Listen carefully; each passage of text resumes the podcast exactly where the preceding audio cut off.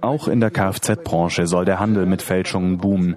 Kfz-Meister Thomas Frei aus Ludwigsburg beobachtet in letzter Zeit, dass immer mehr seiner Kunden die Ersatzteile im Internet kaufen und dann verlangen, dass er sie einbaut. Die versuchen das als selbstverständlich zu sehen. Die rufen an und sagen, ob man eine Inspektion machen kann oder Bremsen erneuern kann.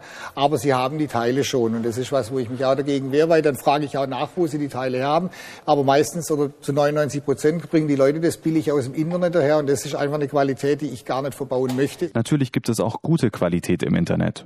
Thomas Frei haftet für seine Einbauleistung und verbaut lieber Ersatzteile, von denen er weiß, woher sie kommen. Gerade zwei Bremsen, Stoßdämpfer, Bremsschläuche, Fahrwerksteile, sonstiges, sage ich mal, das sind sicherheitsrelevante Teile wie Lenkung und sonstiges. Und wenn da halt natürlich ein minderwertiges Produkt verbaut wird, das ist ein riesen Sicherheitsrisiko einfach. Viele Kunden suchen nur nach dem billigsten Preis, auch bei Amazon. Einige Kunden schleppen Ersatzteile an, die teilweise mehr als 50 Prozent günstiger sind als die Originalteile. Thomas Frei wundert sich, wie das möglich sein kann. Und das sage ich für mich persönlich schon jahrelang, sage ich, da müssen Plagiate umherschwirren, das kann gar nicht sein. Also die kaufen wirklich die Teile teilweise um ein Geld, so kaufen wir Werkstätte oder selbst die Großhändler das gar nicht ein. Also das kann gar kein Originalteil sein. Viele Ersatzteile kommen aus China. Doch sind das alles Originale? Bei Audi in Ingolstadt gibt es extra Markenschutzbeauftragte, die Fälschungen aus dem Netz untersuchen.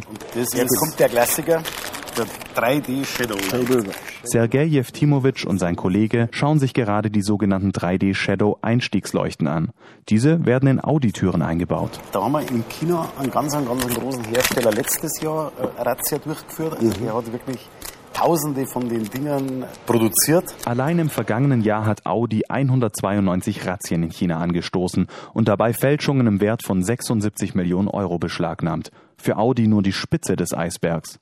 Auch auf Online-Plattformen wie dem Amazon Marketplace tauchen immer wieder Fälschungen auf. Amazon bekräftigt, man arbeite mit hohem Arbeitsaufwand und finanziellen Mitteln, um gegen die Fälschungen vorzugehen, die bei Amazon Marketplace vertrieben werden. Dennoch wünscht sich Sergei Jeftimowitsch, dass Amazon hier aktiver wird. Amazon ist ja jetzt nicht gerade der kleinste äh, Betreiber, sondern weltweit der führende dass der da auch eine gewisse Proaktivität an den Tag legt, um auch ein Zeichen zu setzen und zu sagen, wir als Amazon, wir wollen mit Fälschungen auf unserer Plattform nichts zu tun haben. Der Online-Händler sperrt laut eigenen Angaben zwar immer wieder Plagiathändler, will dazu aber keine Zahlen veröffentlichen.